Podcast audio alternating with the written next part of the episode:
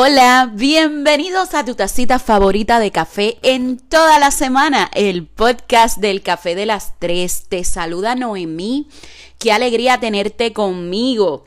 Miren, eh, el tema de hoy eh, ha sido una pelea conmigo misma. Les explico, desde que yo grabé el podcast anterior de cómo perdí 70 libras, yo he tenido no les miento, yo creo que semanalmente. Gente que me escribe, ay, nos debes el, podcast de la dieta, de las cosas que estás haciendo, que sí, de la keto y demás. Entonces, ya yo tenía listo este único podcast que donde yo desmenuzaba los términos de, de, lo que era dieta keto, de lo que era low carb, incluso tocaba paleo y otras cosas más de, de lo que yo, desde mi punto de vista, eh, pero, ¿saben una cosa? Yo creo que primero que cualquier cosa, ustedes tienen que aprender que tú no vas a perder peso haciendo dieta. O sea, yo creo que antes de seguir buscando y dando patadas de ahogado, hay muchas cosas que son más importantes que usted seguir una dieta al pie de la letra. Bien importante. Yo no soy profesional de la salud. Yo te voy a hablar en este podcast de mi experiencia, de todo lo que yo he vivido en este tiempo. Otra cosa muy importante, este podcast no es apto para changuito. O sea, yo te, no, no creas que yo voy a venir aquí a pasarte la mano y a decirte, lo estás haciendo bien cuando un solo día comes ensalada y el resto del día te hartas de fritanga. No. En este podcast te voy a hablar acerca de, de las cosas como son y como yo las veo. Que probablemente te molestes conmigo por la forma tan gráfica o quizás tan irreverente, se puede decir, que te diga las verdades en la cara, pues no me importa, es mi podcast. Pero de alguna forma el propósito principal de que yo esté grabando esto es poderlos ayudar. Yo no tenía eh, conocimiento, quizás conciencia de cuánta gente vive en batalla con el peso. Este, y entonces, antes que yo darle la receta mágica de dietas y demás, yo necesito establecer unos puntos con ustedes bien importantes. Miren, mi viaje de pérdida de peso ha sido casi dos años y son más de 70 libras perdidas. Eh, y si hay una cosa de lo que yo puedo estar totalmente segura, es que las dietas no funcionan. Y usted dirá, se volvió loca. ¿Cómo ella va a decir eso si ella vive a dieta? No, no, no, no, no. Miren, una dieta eh, es un control o regulación de la cantidad o tipos de alimentos que toma una persona. Cuando tú piensas en dieta, tú piensas en restricción eh, y dependiendo el objetivo que tú tengas en tu vida, más restricciones tú le añades a esa dieta. El problema está en como lo en que cuando tú comienzas una dieta tú lo ves como un sacrificio necesario para llegar a un objetivo, pero es un sacrificio pasajero. Porque la mayoría de la gente que empieza una dieta dicen, "No, porque en cuanto yo pierda estas 20 libras ya yo estoy ready, ya yo estoy set."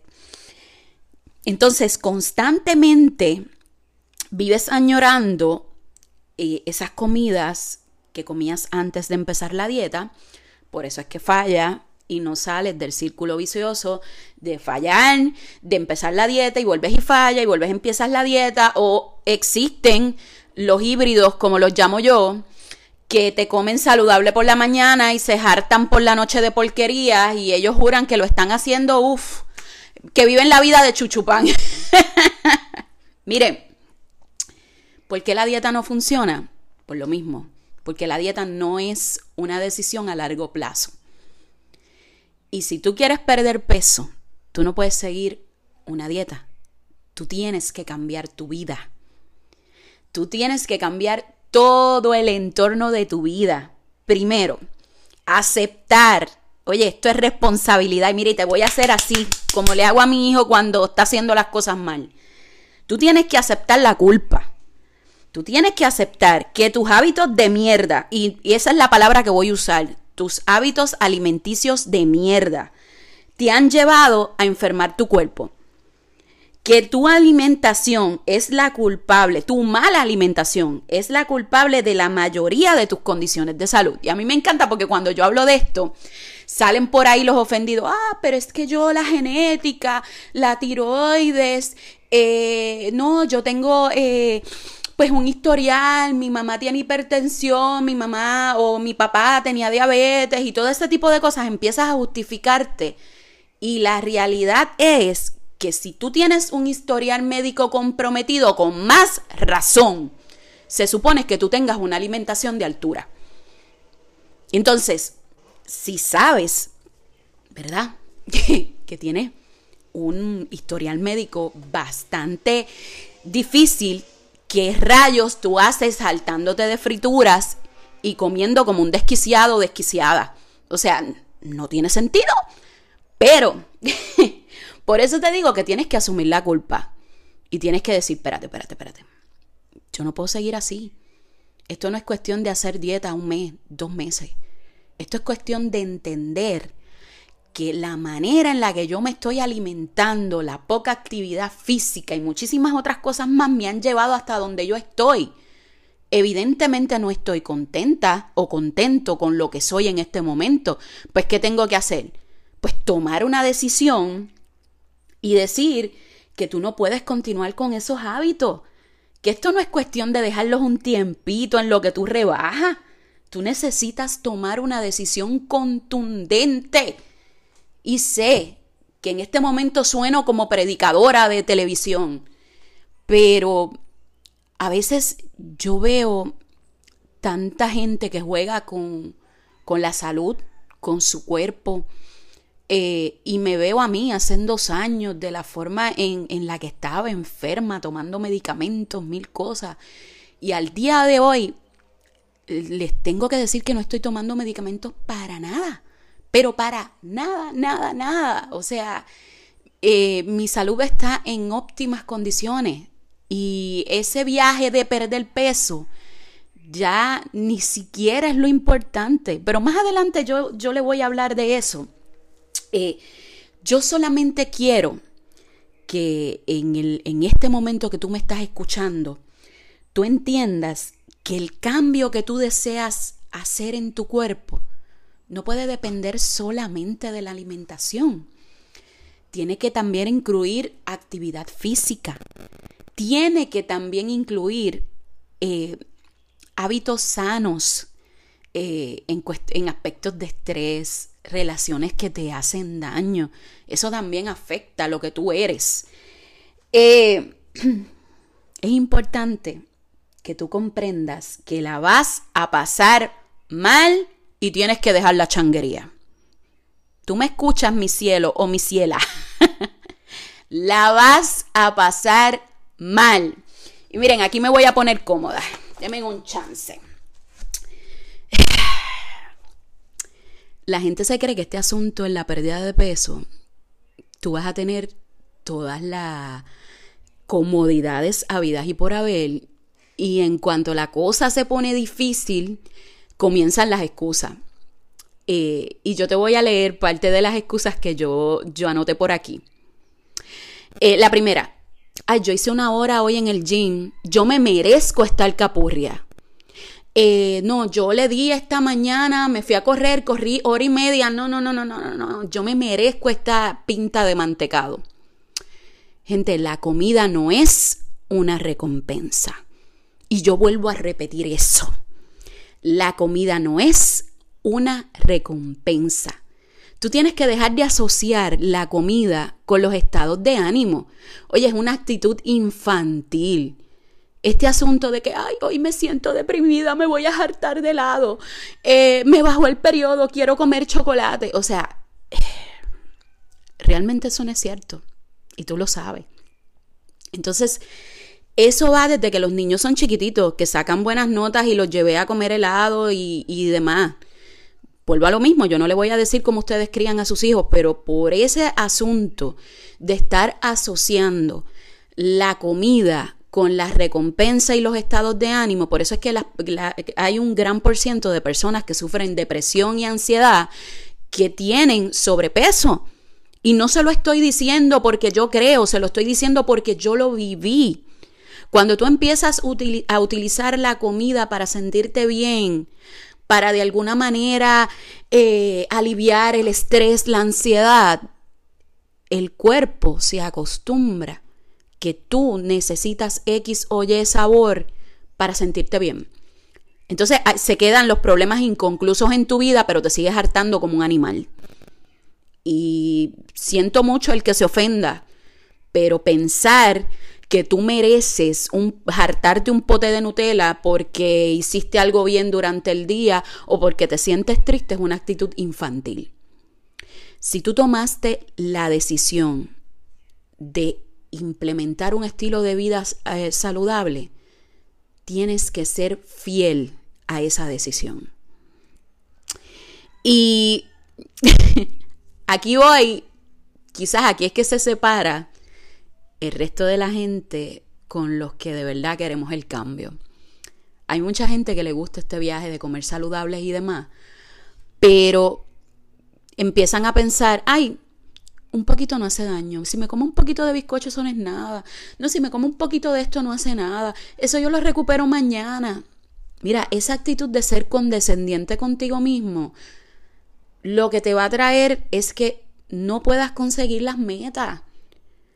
Y te digo más, ahí está este pensamiento colectivo de que para uno disfrutar la vida, tú tienes que comer como un animal. No es que yo me doy mis gustitos. Esos gustitos son los que te tienen el azúcar explotado. Pero el médico te lo dice y no le haces caso, me vas a hacer caso a mí, que soy una simple mortal. Ay Dios, esto está como que picante el día de hoy, pero sigo, sigo, sigo, sigo, sigo. Miren, eh, estar flaca o flaco no es sinónimo de estar saludable.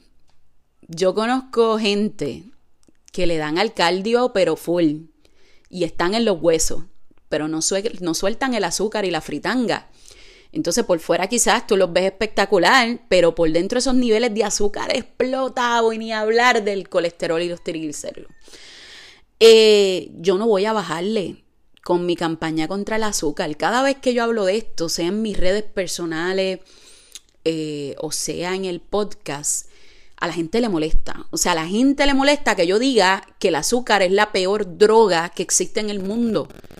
Y a la gente le molesta que yo sea tan enfática en el aspecto de que no puedes tener una vida saludable si sigues incluyendo el azúcar en tu dieta, o sea, en, tu estilo de vida.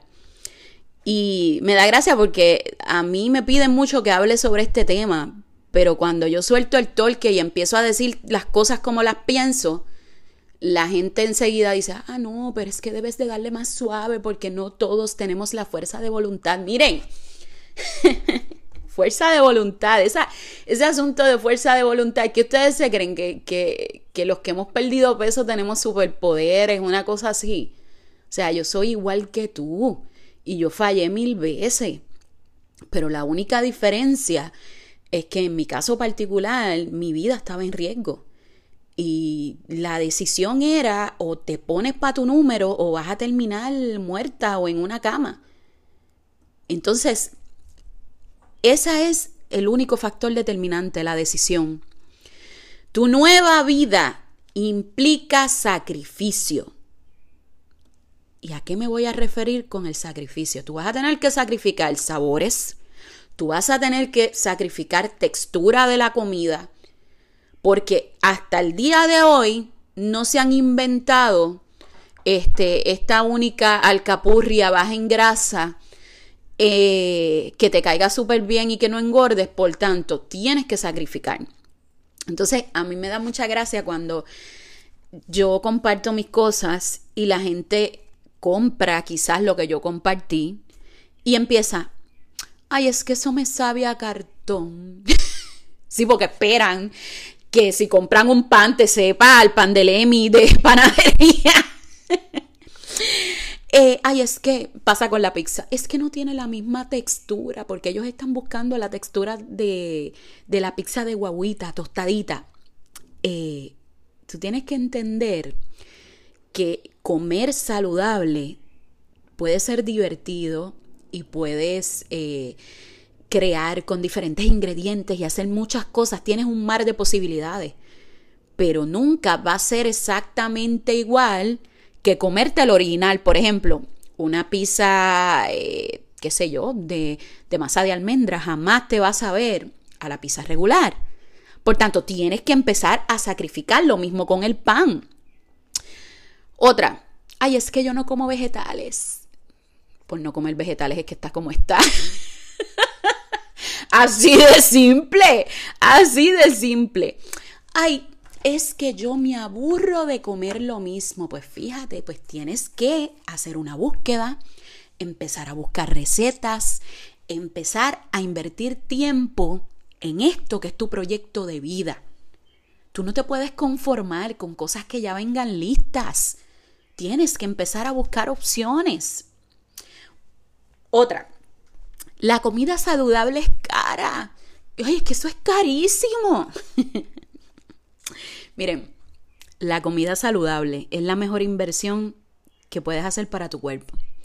Eh, la doctora Mamey, si no la siguen, eh, síganla, así la consiguen en Instagram.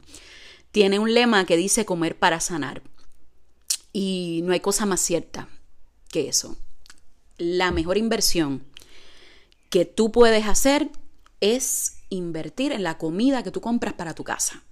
Y lo, puedes hacer para, para tus hijos y para ti en particular. Cuando tú empiezas a comprar cosas que son más saludables, tú estás invirtiendo en ti. A la larga, los medicamentos son más caros. Todas las hartas de pastillas que te estás tomando son más caras que quizás ese corte de carne o esos vegetales que compras. Entonces, ay Dios, yo creo que este podcast a la mitad mucha gente se va a rajar y me va a dejar de escuchar, pero pues, mucha gente ve mi cambio y hacen este comentario, me lo han hecho a mí, eso lo hacen otras personas, dicen, ay, eso fue con keto. Como tratando de menospreciar el trabajo que se hizo. Miren, yo no voy a negar que en un principio de este viaje la keto fue fundamental para perder peso rápido y yo tomar el control de lo que es mi vida. Sin embargo, esto no es cuestión de keto nada más. Yo no les puedo decir las horas que yo he invertido estudiando el tema y no para decir que soy la, más que sea, al contrario, para poder tener los pies en la tierra y saber eh, qué cosas me podían beneficiar, qué cosas no, y mucho más aún, el tiempo que invierto semanal buscando recetas, porque eh, quiero buscar opciones que, que se asemejen más a las cosas que me gustan. Entonces, muchas veces una receta la tengo que hacer dos, tres, cuatro veces para que al fin y al cabo quede como yo quiero. Eh, y es, es, un proceso que implica tiempo.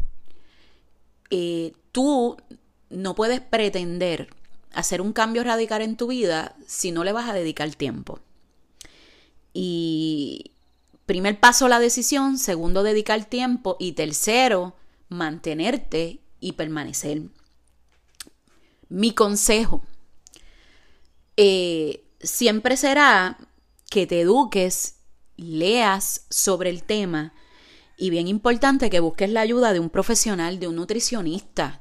Gente, a mí me sorprende cómo ustedes le creen a cualquiera que va por ahí, a cualquier amiguita que va en el gym y, y, le vende cualquier polvo mágico. Mira, yo, yo respeto el proceso de cada cual.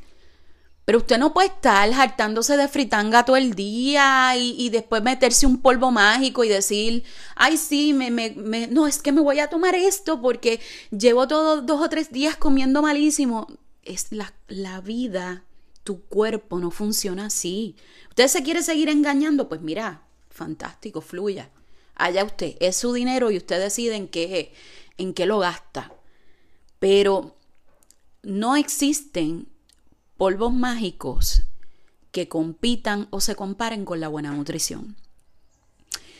Eh, si usted lo utiliza los suplementos y les va bien, qué bueno, ¿verdad?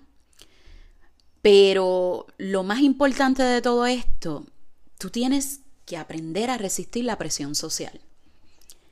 Mira, yo creo que esa ha sido una de las cosas que más difícil a mí se me ha hecho. Tú llegar a un cumpleaños y como tú tienes unas metas establecidas ya, te ofrecen un pedazo de, de bizcocho y que alguien te diga, tú le digas, no, no puedo.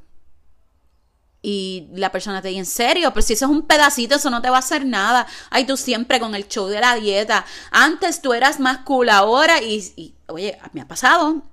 Y me ha pasado muchísimas veces. Y en Navidad ni te cuento, en Navidad y Acción de Gracia, esto es el sufrimiento de la vida. Porque la gente te quiere empujar la comida por ojo, boca y nariz. Entonces, esto no es cuestión de que yo nunca como azúcar, de que yo nunca como, o sea, e, e, la palabra nunca no existe para mí en aspectos de alimentación.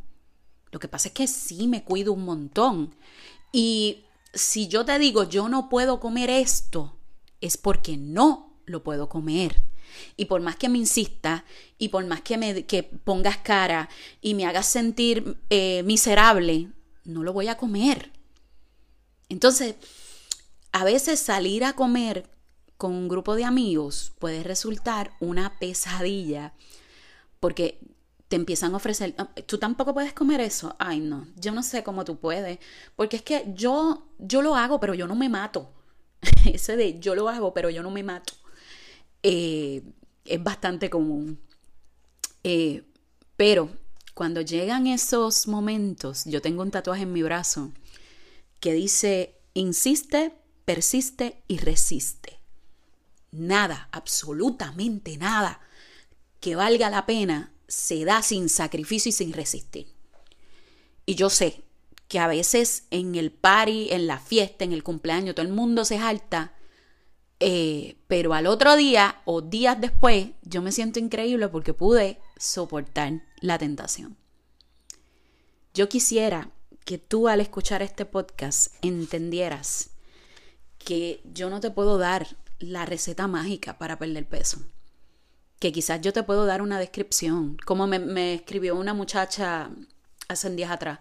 Yo necesito que en el podcast tú pongas lo que comes de desayuno, almuerzo, cena y demás. Miren, sería un acto irresponsable de mi parte Primero porque yo creo que los cuerpos no funcionan igual.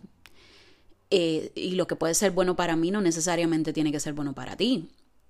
Eh, y segundo, porque esto no es cuestión de seguir una dieta como si fuera el camino a la felicidad. Tú tienes que evaluar cuáles son los daños ahora mismo. Bueno, pues los daños son que tengo 30, 40, 50 libras de más. ¿Qué tú vas a hacer para perderla? ¿Qué tú quieres hacer? ¿Qué tú te comprometes a hacer? Y luego de que tú tengas eso, entonces tú buscas el camino, sea keto, sea low carb, sea paleo, sea lo que sea que tú necesites para perder peso. Pero bien importante, teniendo en cuenta que tomaste la decisión primero. Miren, ya me estoy despidiendo. Eh, yo creo que eh, este podcast no tiene absolutamente nada que ver con nutrición ni, ni nada. Yo creo que este es el último capítulo que tocó este tema porque me quiero concentrar en otras cosas, pero quiero que quede para la posteridad el hecho de que cualquier duda o pregunta, eh, yo estoy en la mayor disposición de ayudarles. Sin embargo, y lo más importante en este proceso es que tú te creas el proceso. Y sé que suena como algo así eh, de los coach de vida, pero no. Tú te tienes que creer que tú puedes hacerlo. Y deja de ser condescendiente contigo.